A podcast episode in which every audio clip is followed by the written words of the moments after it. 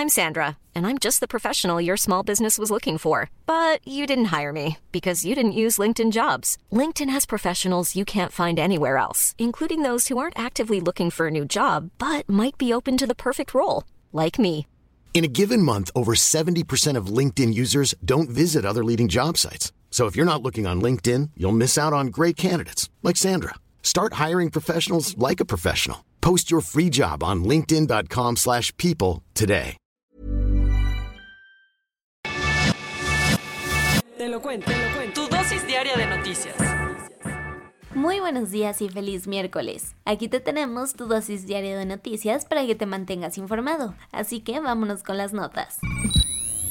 La avanzada rusa en el este no deja de bombardear Severodonetsk. Aún así, las fuerzas invasoras de plano no pueden hacerse de la planta química de la ciudad, que todavía resguarda civiles y soldados. Aún así, las fuerzas invasoras de plano no pueden hacerse de la planta química de la ciudad, que todavía resguarda civiles y soldados. La mala noticia es que esto ha provocado que los bombardeos y hostigamiento militar se centren en este punto. Para colmo, el gobernador ucraniano de la región de Lugansk, Serhiy Haidai, advirtió que las ciudades que todavía no están bajo control ruso están sufriendo incesantes ataques de artillería pesada, lo que presagia que el Kremlin quiere sí o sí hacerse por fin del Donbass. Mientras tanto en Kiev, quien se sumó a la lista de enviados por Washington para echarle porras a sus aliados fue el fiscal general Merrick B. Garland quien se vio de sorpresa con la fiscal general de Ucrania para platicar de los crímenes de guerra rusos. Por otro lado, Moscú avisó que capturó a dos voluntarios estadounidenses y que podrían enfrentar la pena de muerte dos sacerdotes jesuitas y un guía de turistas fueron asesinados dentro de una iglesia en la Sierra Tarahumara de Chihuahua. Unos sujetos armados irrumpieron a balazos en una iglesia en Chihuahua para asesinar a los sacerdotes jesuitas Javier Campos Morales y Joaquín Mora. Ellos estaban resguardando al guía de turistas Pedro Palma, a quien presuntamente estaban persiguiendo y que también murió en el ataque. Horas antes, en la misma comunidad, cuatro turistas, dos hombres, una mujer y un menor, fueron secuestrados del Hotel Misión Cerocahuí, en donde también se encontraba el guía turístico. De acuerdo con los medios locales, la culpa de estos crímenes apuntan hacia un líder criminal de la zona, José Noriel Portillo, a quien conocen como el Chueco. Por su parte, López Obrador dijo temprano que ya tenían info sobre los responsables. El ministro de Exteriores italiano Luigi Di Maio dejó las filas del movimiento Cinco Estrellas. Luigi Di Maio decidió abandonar tajantemente el partido que fundó el movimiento Cinco Estrellas. La razón resulta que una buena parte de sus integrantes se oponía a que Roma envíe armas a Ucrania para ayudarle a defender de sus invasores a menos que se votara la decisión en el Parlamento. Acto seguido, Di Maio se les fue a la yugular, criticando abiertamente esta postura desde su posición como canciller, apelando a la unidad europea. Al final, la disputa terminó en ruptura, y el que alguna vez llevó al partido a arrasar en las últimas elecciones con el 33% de votos, los dejó votados y fundó un nuevo grupo llamado Insieme per il Futuro.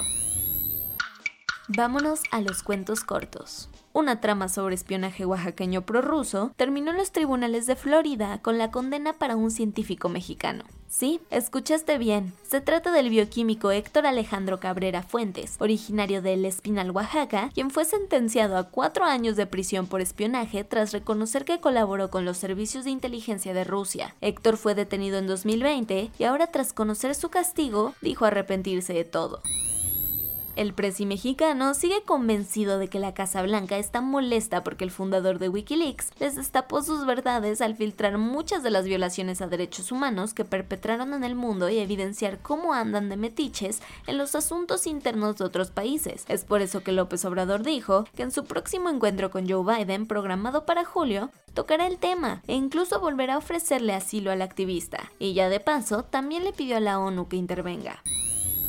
Tras las elecciones parlamentarias, las cosas no podrían estar más tensas en Francia, donde ninguna de las facciones o líderes legislativos quieren sentarse con Macron a negociar una coalición que le permita hacer gobierno. De hecho, el presidente francés ha logrado algunos acuerdos, pero párale de contar, así que con esto se asoma un futuro incierto para Francia, que en seis décadas no había visto una situación así, donde ningún partido tiene una verdadera mayoría en la Asamblea Nacional. Para colmo, su primera ministra Elizabeth Bourne presentó su renuncia, aunque Macron la rechazó.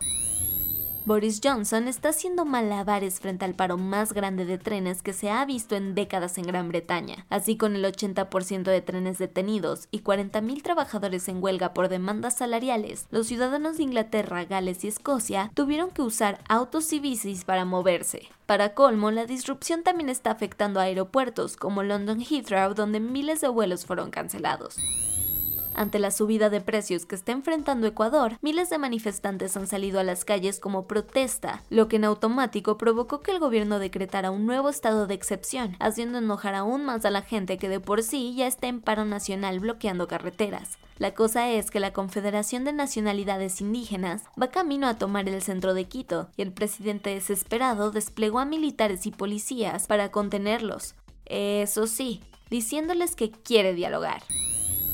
El jefe de policía de Ubalde, Pedro Pitt Arredondo, decidió anteponer la vida de los oficiales a la de los niños, durante el tiroteo en la escuela que cobró la vida de 19 estudiantes y dos docentes. Esta ya no es solo la percepción de las familias de las víctimas, quienes vieron cómo los uniformados tardaron más de una hora en entrar al colegio a encarar al atacante, sino también la de Steve McCraw, jefe de seguridad pública en Texas. En una evaluación bastante densa, el funcionario prácticamente dijo que no pudieron haberlo hecho peor aquel donde señaló que no siguieron en lo absoluto los protocolos de acción. Y eso fue todo por el día de hoy. Yo soy Ceci Centella y nos escuchamos mañana para tu dosis diaria de noticias. Bye. Hey, folks, I'm Mark Marin from the WTF Podcast, and this episode is brought to you by Kleenex Ultra Soft Tissues your ally to help tackle your allergy symptoms this season. I love the change of seasons, but nobody loves pollen and all those other things floating in the air that make you sneeze during this nice weather. Kleenex Ultra Soft tissues are hypoallergenic and allergist approved. So fight back against watery eyes and runny noses without worrying about irritating your skin. For this allergy season, grab Kleenex and face allergies head on.